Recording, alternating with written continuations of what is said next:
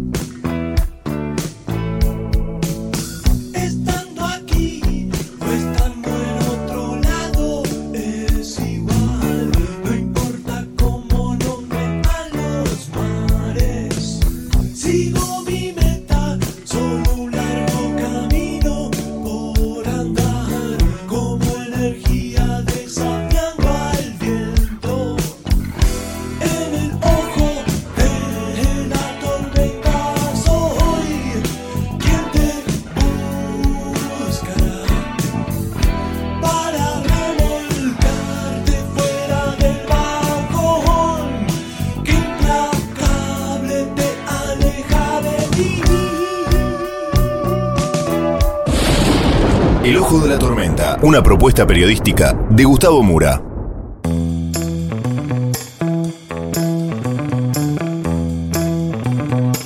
Bienvenidos al Ojo de la Tormenta, el episodio de hoy. La izquierda, ¿a quién vota? Vamos entonces con los temas del día de hoy en este breve sumario.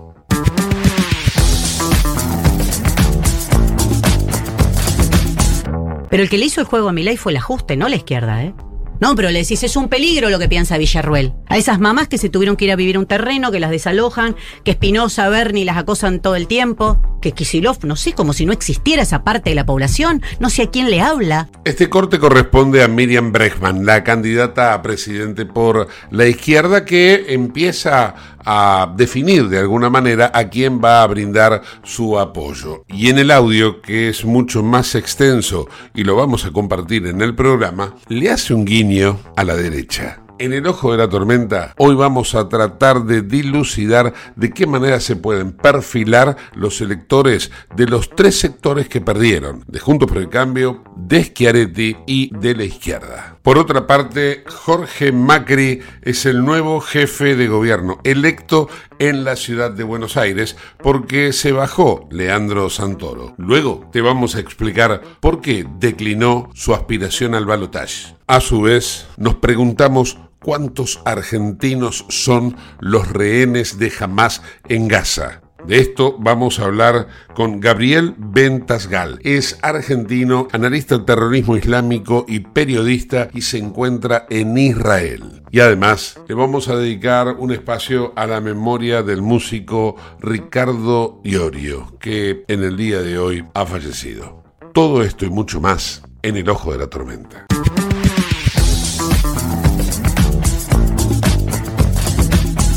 Auspicia este programa Autopiezas Pana. Más de 30.000 productos en stock y más de 30 años brindando seguridad para tu vehículo. No te olvides de visitarlos en la web pana.com.ar o llamarlos al 42504220. Autopiezas Pana, tu socio estratégico. Dirección Avenida La Plata 1933, Quilmes Oeste.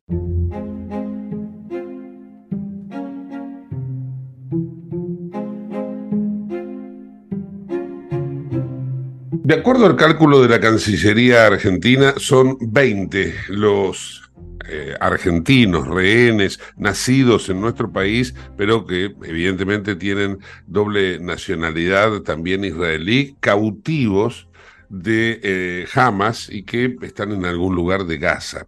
Vamos a trasladarnos hacia Israel. Allí se encuentra Gabriel Ventasgal. Es especialista en terrorismo islámico, es periodista y tal vez nos pueda aportar un poco de luz acerca del derrotero que han seguido estos argentinos que se encuentran en estas condiciones. ¿no? Gabriel, ¿cómo estás? ¿Qué tal? Un placer, un placer. Igualmente, gracias por atendernos. Eh, ¿Nos podés contar un poco qué es lo que se sabe? Digo para comenzar, porque la verdad que los temas son muchos, hay muchísima, muchísima este, apertura que se puede dar a, toda la cuestión que, que está abordando hoy en día Israel, pero quisiera comenzar desde Argentina, de la perspectiva argentina. ¿Qué se sabe si son 20, si son menos, si son más? Eh, ¿Qué nos puedes contar?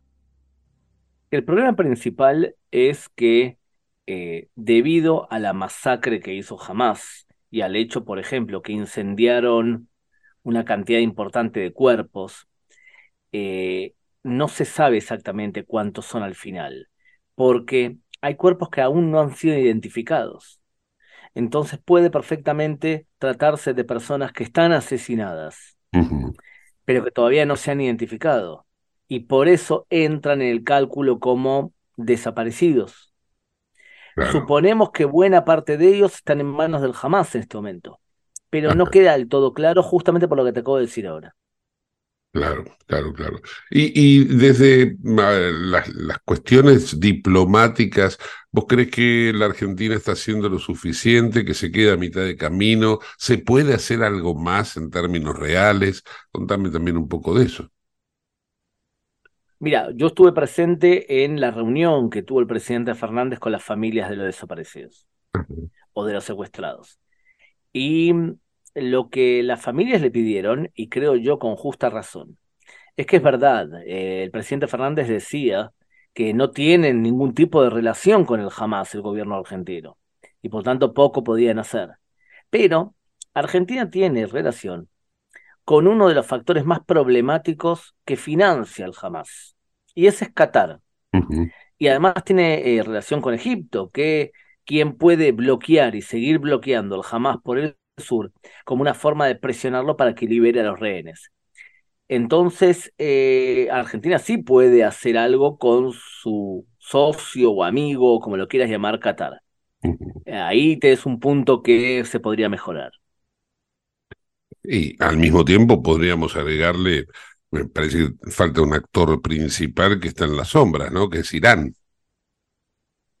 Eh, sí, lo que pasa es que te imaginarás que no tengo muchas expectativas con Irán si Argentina no puede lidiar con el atentado que asesinó 85 civiles eh, argentinos y de otras nacionalidades, pero principalmente argentinos, en suelo argentino, dos atentados que los hizo Irán y todavía algunos se sigue preguntando quién fue el que lo hizo o es capaz de firmar un acuerdo de entendimiento con la República Islámica de Irán, mm, no tengo tantas expectativas que puedan hacer algo respecto a ese tema. Sí, sí, lo, bien que haces en no tener expectativas, pero lo que tenemos que hacer a veces, ya me pongo nuevamente en el rol del periodista, es este, destacar esta cuestión, ¿no? Esta, esta mm, falencia que a nivel diplomático está mostrando la Argentina. Eh, sí, totalmente, totalmente. Eh, yendo ahora al resto ¿no? de, estas cuestiones, hoy eh, he leído ya algunas declaraciones que ha hecho una de las rehenes liberadas, particularmente, me refiero a, la que fue liberada ayer, Yoshevez Lifshitz, la mujer de 85 años. Eh, los tormentos que ha sufrido en ese cautiverio de, ¿cuánto? 15 días, ¿no? Que, ha estado un poco más de, 15 días. Contanos un poco también el impacto que genera todo ello allí. Eh, en, me imagino que debe ser conmocionante, ¿no? Es que ayer, al igual que ocurrió esto, que es una operación de alguna manera del Hamas, para intentar seguir luchando psicológicamente con Israel o bien evitar que Israel la ataque por tierra, que es lo que todo el mundo espera en este momento. Eh, ayer el ejército israelí llamó a 100 periodistas, especialmente extranjeros, para mostrarle imágenes que fueron filmadas por las cámaras eh, que llevaban los propios terroristas que atacaron a estos civiles israelíes. Entonces nosotros veníamos durante toda la jornada con la descripción que habían hecho estos periodistas de lo que habían visto hacía segundos.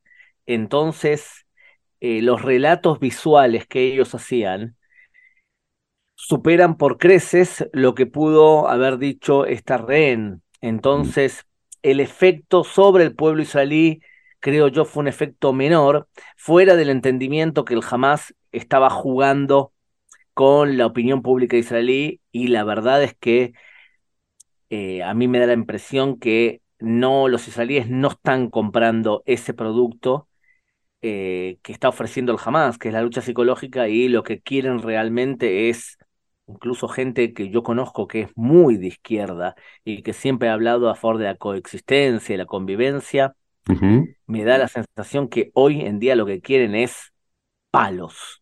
O sea, quieren destruir al Hamas.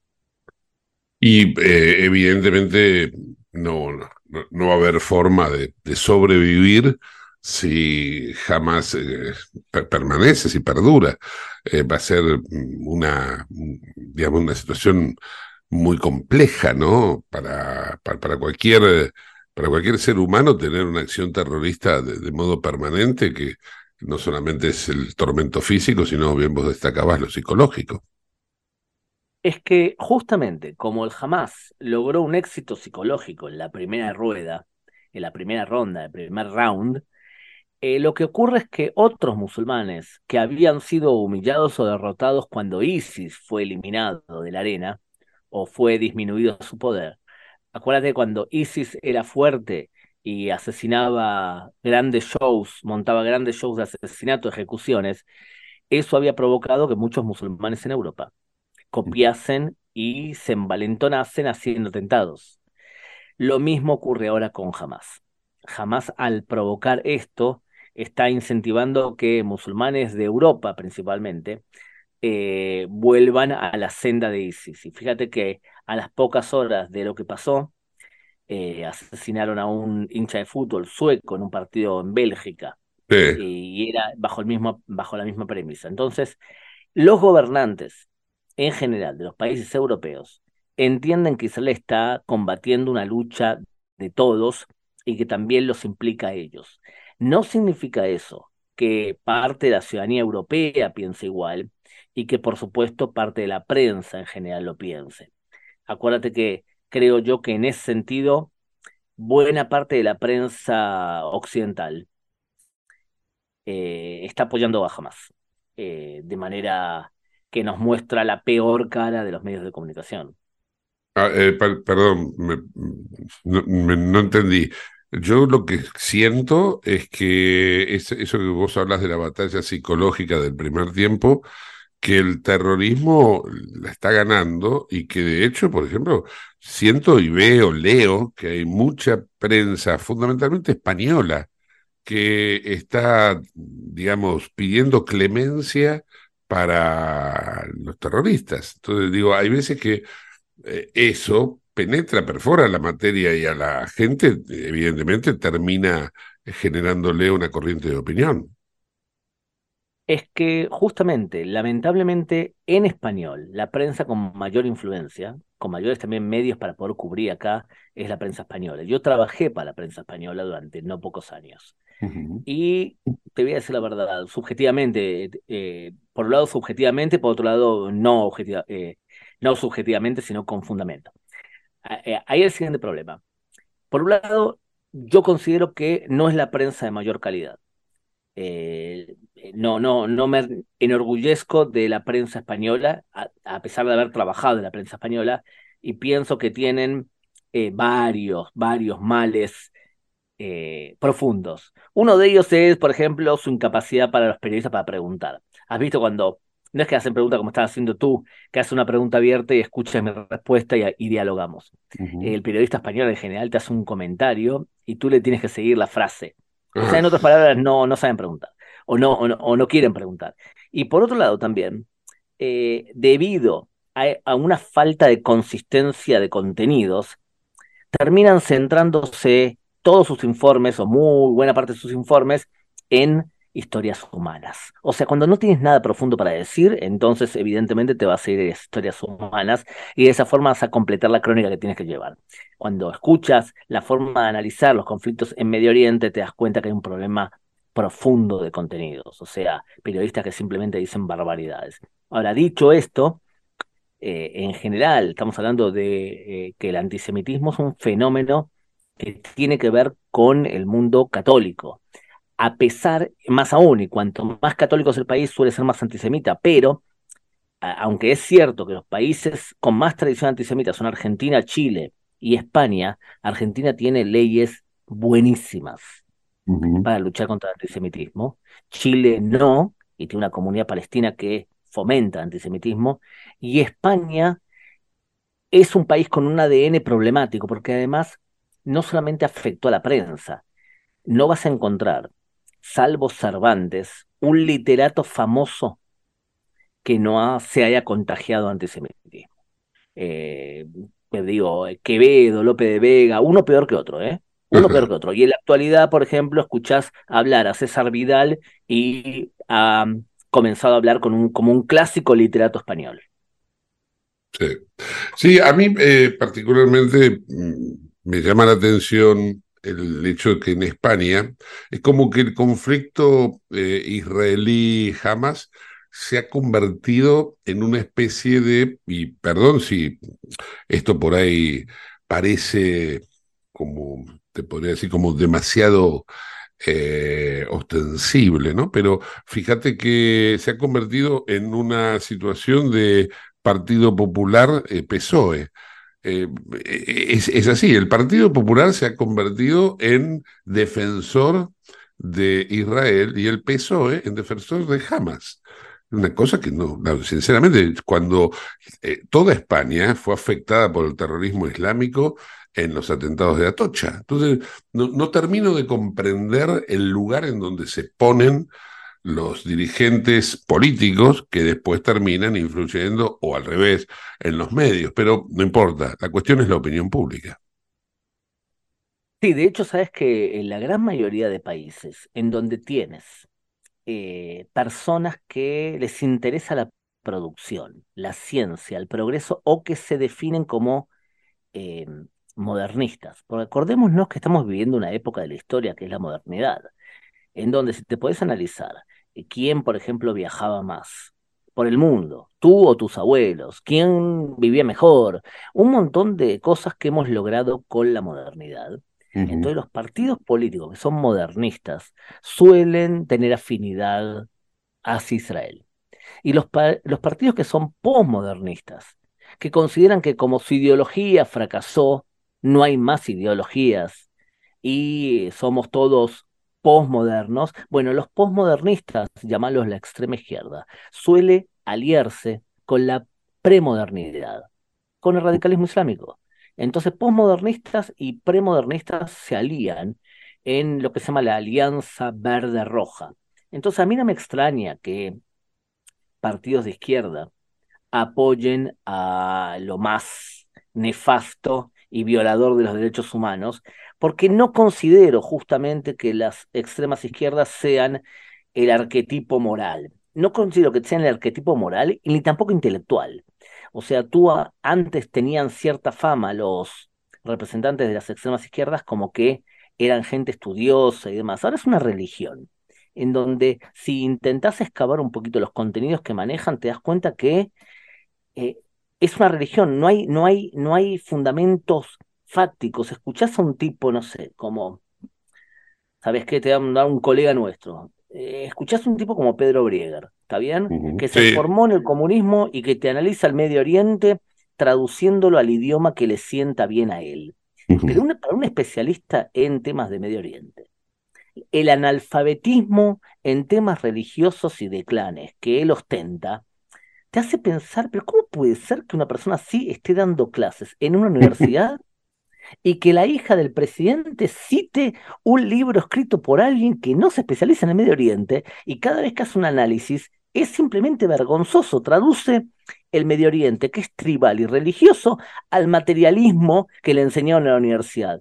Y tú te lo quedas mirando y dices, no puede ser que esta persona disfrute de cierto prestigio o se lo considere un académico.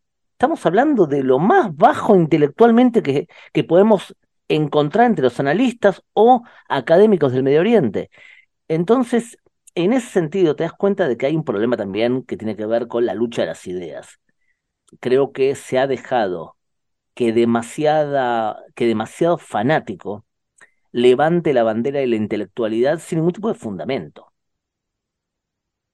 Sí, efectivamente. Eh, yo eh, particularmente siempre que tengo que evacuar algún tipo de dudas, voy a la lectura de Albert Jurani, eh, que ha escrito un tratado de la historia de los árabes que este, incluye a todas esas religiones que, están por allí, que bueno, que de vez en cuando nos permite entender, comprender o acercarnos, ¿no? aproximarnos para los que no estamos tan interiorizados como es el caso tuyo, Gabriel. Eh, dejando de lado, bueno, ya todas estas cuestiones y volviendo al plano, si, terrenal. Sí, podríamos, claro, de la información también, ¿no? Este, eh, contanos un poco cómo imaginás que va a transitar a partir de ahora todo. Hoy leo también que están llegando especialistas en, eh, en lo que sería el combate callejero. No sé si es, correcto esto, porque en realidad es lo que acá, en la Argentina, eh, se acaba de, comunicar, ¿no? Un especialista en, en, combate urbano, esta, esta es la palabra, eh, un veterano de Estados Unidos, que no, no entiendo para qué sería, y si podés contarnos un poco, ¿no? Lo que podrías imaginar. Ante todo, sabés que yo estoy ahora en una ciudad llamada Modín, que queda entre, en la mitad entre Jerusalén y Tel Aviv. Y eh, desde aquí salen las baterías de cúpula de hierro que derriban los cohetes que van hacia Tel Aviv o hacia Jerusalén. O sea, como está en la mitad, han colocado aquí unas baterías. Y mientras que hacías tú la pregunta, se escuchaba todos los booms saliendo desde mi casa. O sea, no solo la, no sonó, como te habrás dado cuenta, la alarma en mi casa, pero sí escuché yo los ruidos como salían los cohetes, seguramente deben estar cayendo en otro lugar ahora. Eh, mira, eh, yo creo que es importante la llegada de este asesor en temas de, eh, de terrorismo, porque lo que se, especialista es, se especializa este hombre es en lucha en lugares con alta densidad y en donde civiles son utilizados habitualmente como escudos humanos. Más que aconsejar a Israel cómo hacerlo, que Israel tiene mucha experiencia en esto, eh, su función es más que nada ser un portavoz y testigo de que Israel está haciendo todo lo posible para evitar la muerte de inocentes. O sea, un ejército puede cometer errores militares. Y de hecho, el ejército norteamericano, el ejército alemán han cometido eh, errores militares. No significa eso que haya un crimen de guerra, porque el crimen de guerra va a ocurrir cuando el ejército adrede haga una acción militar para asesinar civiles inocentes. Eh, pero fallas militares ocurren y en todos los ejércitos ocurre. La pregunta es si tú tienes intención de hacerlo. Entonces, la presencia de un asesor de este estilo, de este calibre, puede eh, mejorar el flujo de información que hay entre la administración Biden, que ha arropado y apoyado mucho a Israel. Entonces Biden también tiene que resguardarse porque tiene un ala muy radical dentro de su propio partido. Claro. Entonces, él vino aquí para tres cosas, de hecho. La más importante, amedrentar a Irán y transmitirle que claramente si ellos intervienen y lo hacen a través de Hezbollah, por ejemplo, que es una posibilidad, entonces Estados Unidos no se va a quedar con los brazos cruzados. Eso es lo primero. Lo segundo es también para asegurarse que Israel está haciendo lo posible para em, asegurar ayuda humanitaria a los no combatientes de la Franja Gaza. Y lo tercero, creo yo que es importante en serio, es que vinieron acá, creo yo, a asegurarse que el acuerdo entre Israel y Arabia Saudita no se evapore.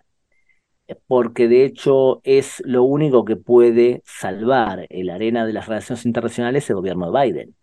Eh, ellos, su gobierno, eh, ejecutó una desconexión, una retirada de Afganistán bastante eh, poco feliz y tampoco pudieron evitar la guerra en Ucrania. O sea, ¿qué les queda a la arena internacional sino un acuerdo de paz que se iba a firmar, creo yo, entre Arabia Saudita e Israel? Eso quieren salvar. Mm. Eh, eh, yendo, recién mencionabas eh, que la presencia de este militar Glynn de apellido, ¿no? Eh, que este militar está allí para, de alguna manera, ponerle un límite a Irán a través de Hezbollah.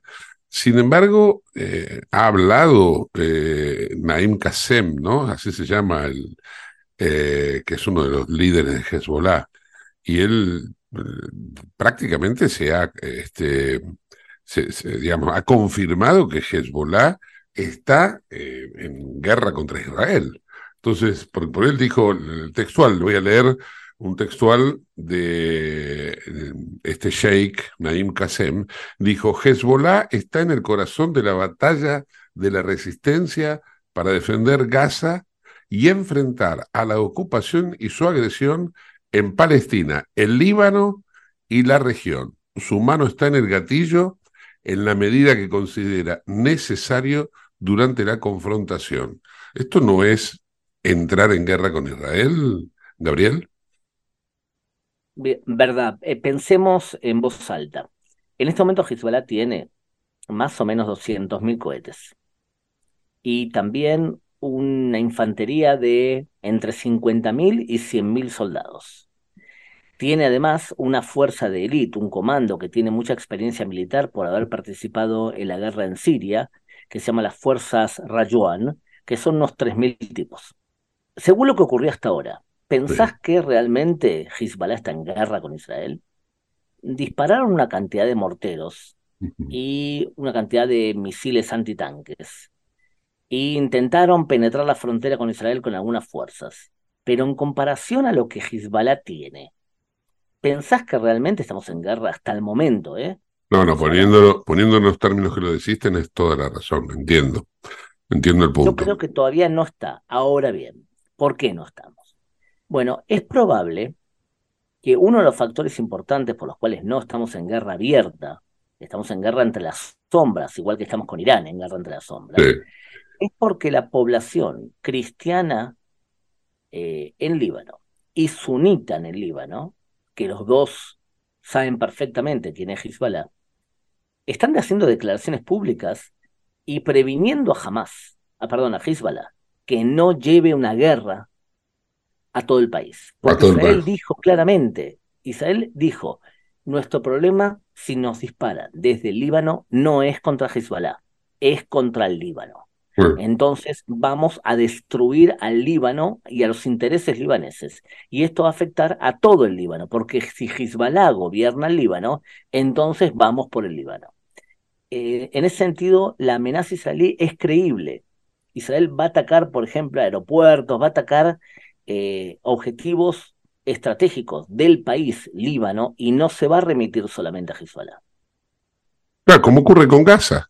Si Hamas es el eh, gobierno de Gaza, eh, entonces la guerra es con la gestión, precisamente, ¿no?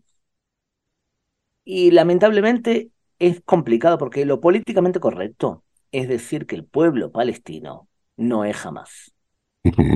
Eh, y es una frase que se repite últimamente, de la misma forma que yo, como especialista en terrorismo islámico, te digo claramente, eh, el terrorismo islámico es islámico, porque las personas que hacen terrorismo lo hacen en nombre de Alá y convencidos de doctrinas teológicas. Sin embargo, la mayoría del mundo musulmán no apoya lo que dice Hamas o lo que dice ISIS.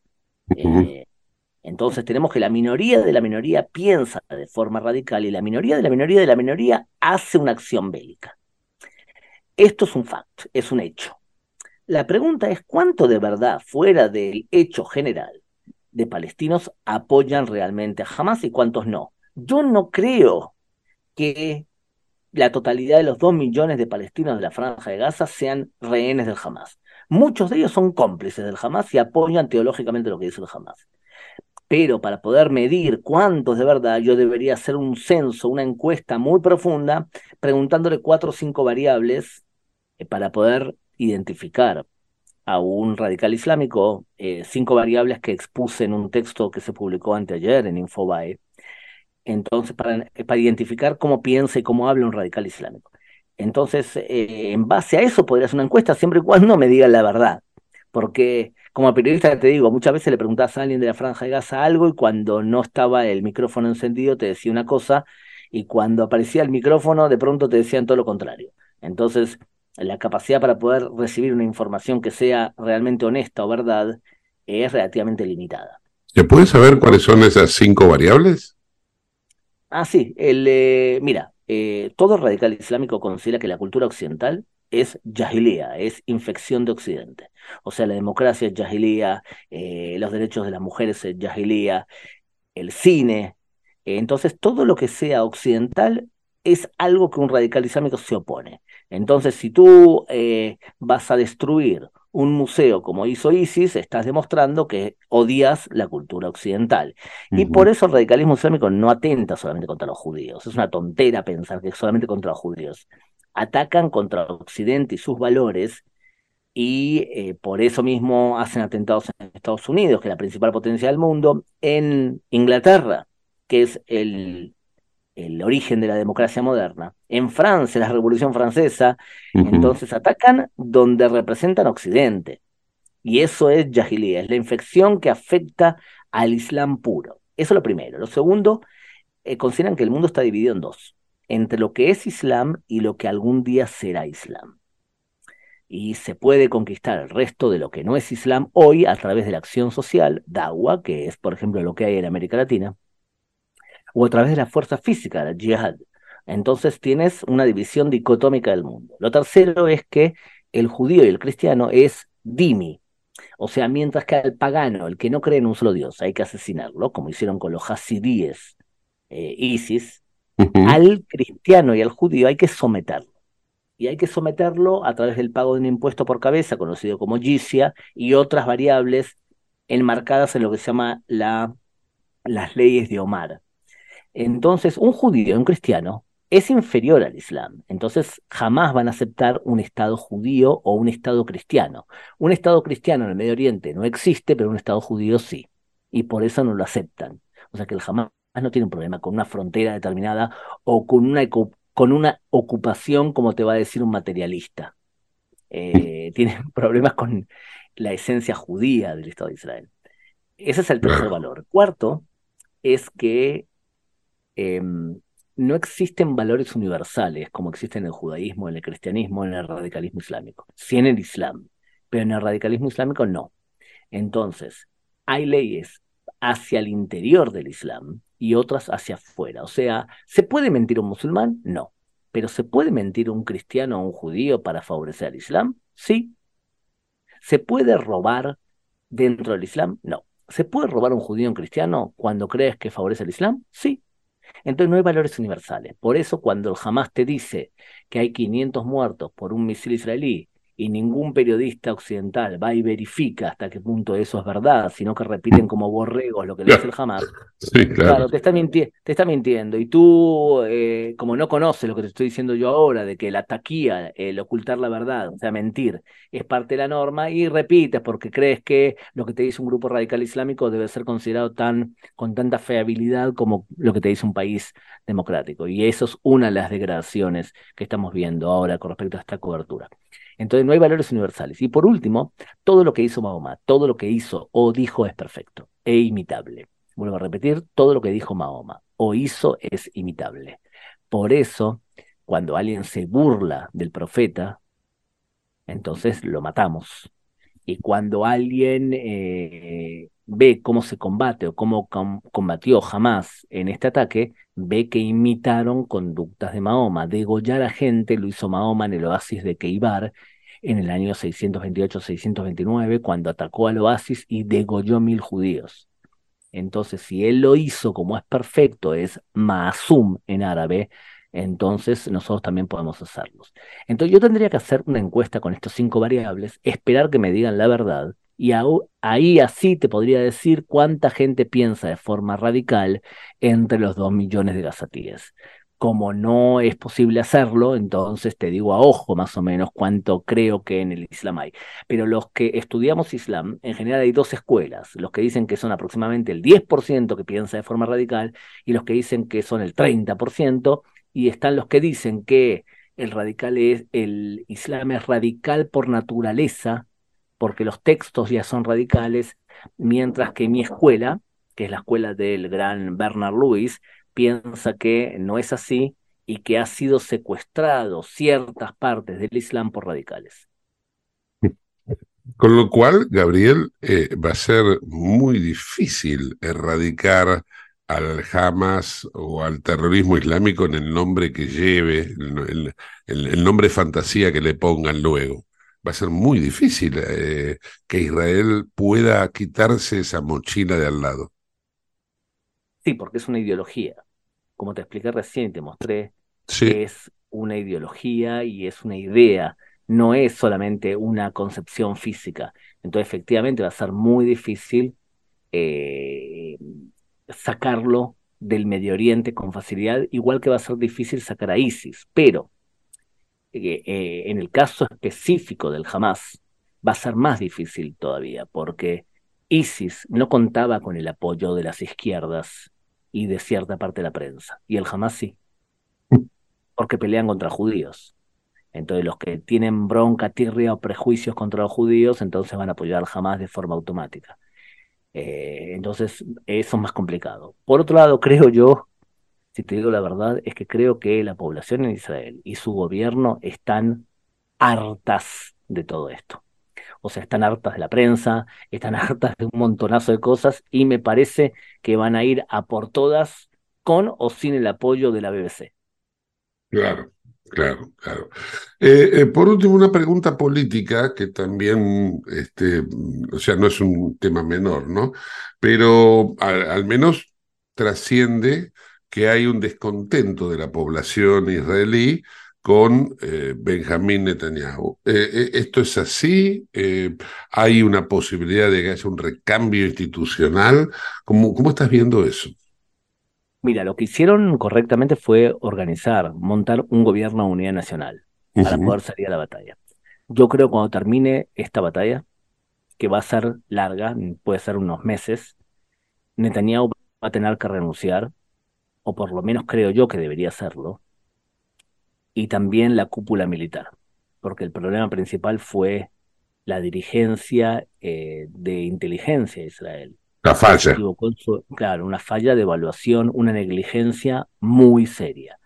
Lo que pasa es que los políticos son los que están responsables y sobre las decisiones del servicio de inteligencia. Eh, sin duda han perdido mucho prestigio, mucho prestigio los servicios de inteligencia de Israel y van a tener que recuperarlo a través de acciones inteligentes en la franja de Gaza. Claramente.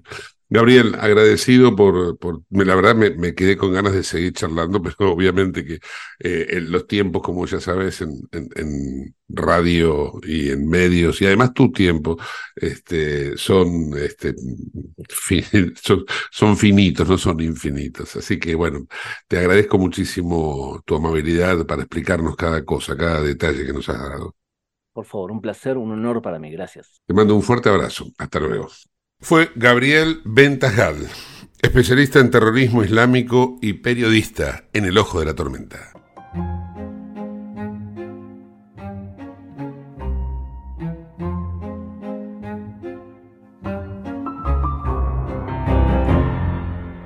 En Lubestop Banfield te revisamos el auto y le hacemos el cambio de aceite y filtros en media hora. Lubestop Banfield es un lubricentro integral donde también podés cambiar las pastillas de freno de tu vehículo. Lube Stop está en el CINA 471 Banfield. Y si no podés traer el auto, te hacemos el servicio a domicilio. Instagram y Facebook, Lube Stop Banfield. Ahora vamos a hacer una breve pausa y continuamos con el ojo de la tormenta. No te vayas.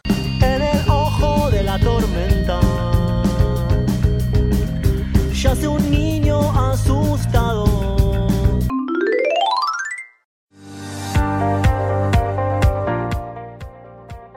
Urgente. La Subsecretaría de Atención Primaria y Salud de Merlo informa, todo paciente adulto con síntomas o sospecha de dengue debe concurrir a la guardia del Hospital Eva Perón, ingresar por la calle Pasteur, acercarse al mostrador, anunciarse y de ahí se lo derivará al consultorio correspondiente. Los síntomas del dengue son fiebre acompañada de dolor detrás de los ojos, de cabeza, muscular y de articulaciones náuseas y vómitos, malestar intenso general, aparición de manchas en la piel, picazón y o sangrado de nariz y encías. Entre todos podemos combatir al dengue. Gobierno del Pueblo de Merlo, Intendencia Menéndez.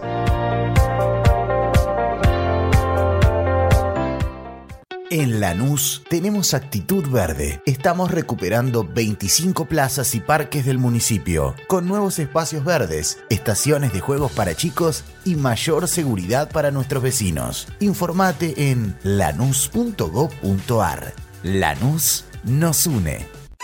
¿Tenés Galicia? Tenés que saber algo. ¿Tenés alguna duda? Tenés alguien que te escucha y te da atención 24/7. ¿Tenés ganas de hacer algo? Tenés muchos beneficios en lo que más te gusta. Tenés ganas de no hacer nada. Tenés una app para hacer todo desde el celular sin moverte del sillón de tu casa. Tenés, todo, para, vivir un día a día mejor. Tenés Galicia. Tenés Galicia.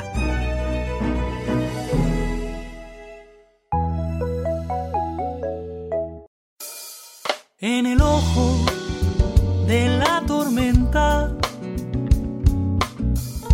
se suspira la verdad. En el ojo de la tormenta es momento de bailar. Ya tu alma vuela libre,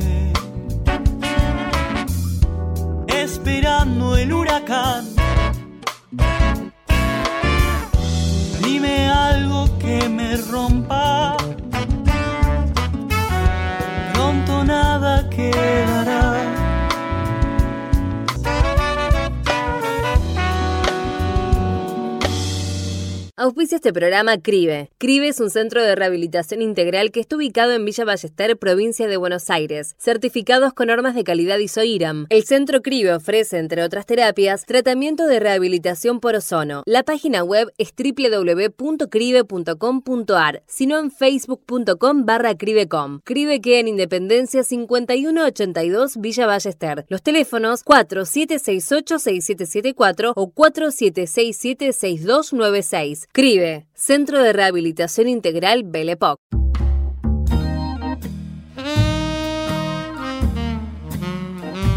La Argentina se encuentra en piloto automático. Los candidatos presidenciales están buscando reunir fuerzas para ganar el balotaje del 19 de noviembre. Pero lo grave de esta situación es que uno de esos dos candidatos es el ministro de Economía, en un país en el cual la inflación ya supera largamente el 150%, el dólar está desbocado, faltan insumos, insumos tan importantes como por ejemplo los contrastes para hacer eh, ecografías o hacer resonancias magnéticas que podrían llegar a determinar si una persona tiene o no tiene una enfermedad de origen de, de cáncer. Bueno, en definitiva, la Argentina tiene serios, pero muy serios problemas y el ministro de Economía que ha gastado 8 mil millones de dólares en la campaña más cara para un candidato presidencial. Es el encargado de mirar para otro lado en el momento en que la Argentina más lo necesita. ¿Por qué digo mirar para otro lado? Porque lo que está mirando en estos momentos es si lo apoya Schiaretti, si lo apoya un sector de la izquierda, si lo apoya el radicalismo. Mientras tanto, el otro candidato, Javier Milei de la Libertad Avanza, se encuentra también en reuniones, pero él no tiene una función que cumplir en un rol eh, que le haya conferido el Estado. Así que así se encuentra la Argentina y mm, dejando de lado por un lado Sergio Massa y por el otro Javier Milei, juntos por el cambio se está partiendo, no se sabe si después va a quedar el PRO por un lado, los radicales por el otro y la coalición cívica eh, también por el otro, porque Elisa Carrió dice que no hay que votar ni a Milei ni a Massa. Patricia Bullrich habría anticipado ya de que hay que eh, sumarse a las filas de Milei, lo mismo que Mauricio Macri. Y los radicales han convocado a una reunión de dirigentes para convencer a su propio partido de que hay que romper entonces con Juntos por el Cambio. Pasemos a los otros dos sectores que, iba, que estaban también en la misma contienda electoral. El caso de Juan Schiaretti es casi tan paradigmático como el de Juntos por el Cambio, porque Schiaretti tiene un sector socialista que lo apoya y ya anticipó que no va a votar a Milei. Hay que recordar que Milei en Córdoba ganó y que por más que Schiaretti quiera, diga o haga lo que se le ocurra, bueno, habrá que ver qué es lo que piensan los cordobeses a la hora de entrar al cuarto oscuro el día 19 de noviembre. Y luego está la izquierda sorprendió hoy Miriam Bregman cuando reivindica al, menos alguna postura de la libertad avanza. Lógicamente que si uno le repregunta a Bregman, ella va a decir que ni Milei ni Massa, pero escuchemos a Miriam Bregman cómo destaca a Victoria Villarroel, la candidata a vicepresidente por el partido que encabeza Javier Milei. Miriam Bregman hoy, hablando de los problemas en el conurbano, esto dijo. Pero el que le hizo el juego a Milei fue el ajuste, no la izquierda, ¿eh? Vamos a los comedores donde no llega la comida. Vamos a esos barrios donde se levantan a las cinco y media de la mañana y en la tele titulan problema de seguridad. Y siempre digo, ¿por qué no dicen que no tienen un colectivo para tomarse cerca de la casa y que tienen que caminar kilómetros y kilómetros a las cinco y media de la matanza, en la matanza, cinco y media de la mañana? Yo te llevo ahí y vos le hablas del riesgo de la democracia. No, pero le decís, es un peligro lo que piensa Villarruel. A esas mamás que se tuvieron que ir a vivir un terreno, que las desalojan, que Espinosa, Berni las acosan todo el tiempo, que Kisilov, no sé, como si no existiera esa parte de la población, no sé a quién le habla. Ojo con la idea que creemos que lo que nos importa a quienes tenemos algunas cuestiones resueltas es lo que le importa a la mayoría, ¿eh? Hay una situación crítica que es terrible, pero terrible en serio. Le dicen vienen por tus derechos y miran y dicen, ¿cuál derecho? ¿Qué me van a sacar? ¿La bicicleta, la que pedaleo todo el día? Otro hecho de carácter local, pero que va a tener un impacto a nivel nacional, es el anuncio de Leandro Santoro de bajarse del balotaje. Primera medida o primer impacto que genera es Jorge Macri, jefe de gobierno electo de la ciudad de Buenos Aires. Se dice que Santoro obedece una orden de Sergio Massa, habida cuenta de que ya no tenía prácticamente ninguna chance electoral, Massa considera que el elector porteño es más proclive al voto de Milei que al suyo. Entonces considera que al no tener el peso, la responsabilidad de ir a votar por el jefe de gobierno, bueno, los porteños tal vez vayan menos a la mesa de elección el día 19 de noviembre, lo cual a su entender, lo favorecería. Esto es en el análisis político. Nadie puede indicar que esto sea real, porque al fin y al cabo, todo está abierto, el final es incierto y bueno, habrá que ver de qué manera los argentinos terminan decidiendo quién va a ser el próximo presidente el 19 de noviembre.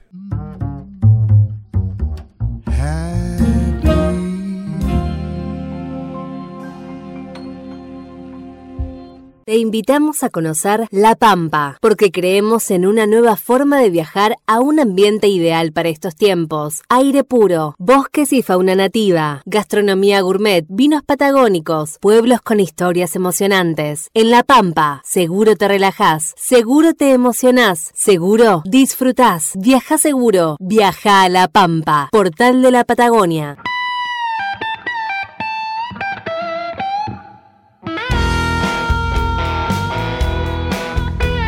El cierre musical de hoy es para la memoria de Ricardo Iorio, el creador de bandas metaleras en la Argentina, si las hay como V8, Hermética. Iorio ha escrito innumerables canciones. Elegimos esta, Ritmo y Blues con armónica. Hoy empiezo a ver con más claridad a los que me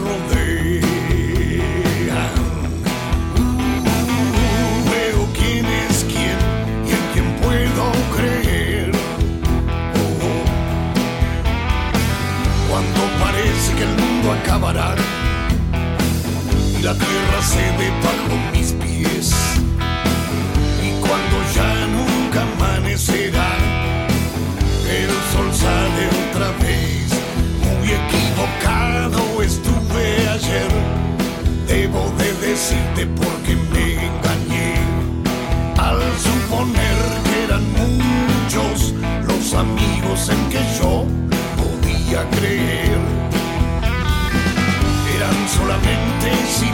sin creencias ni fe, eran solamente poses que aparentaban saber. Hoy por la mañana sentí nuevamente esas locas ganas de quererme bien y sin proponérmelo me siento muy fuerte solo por saber que amo a mi mujer.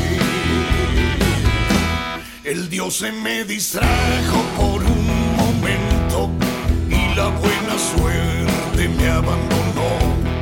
Y el maldito diablo sin perder tiempo en la sangre misma se me metió.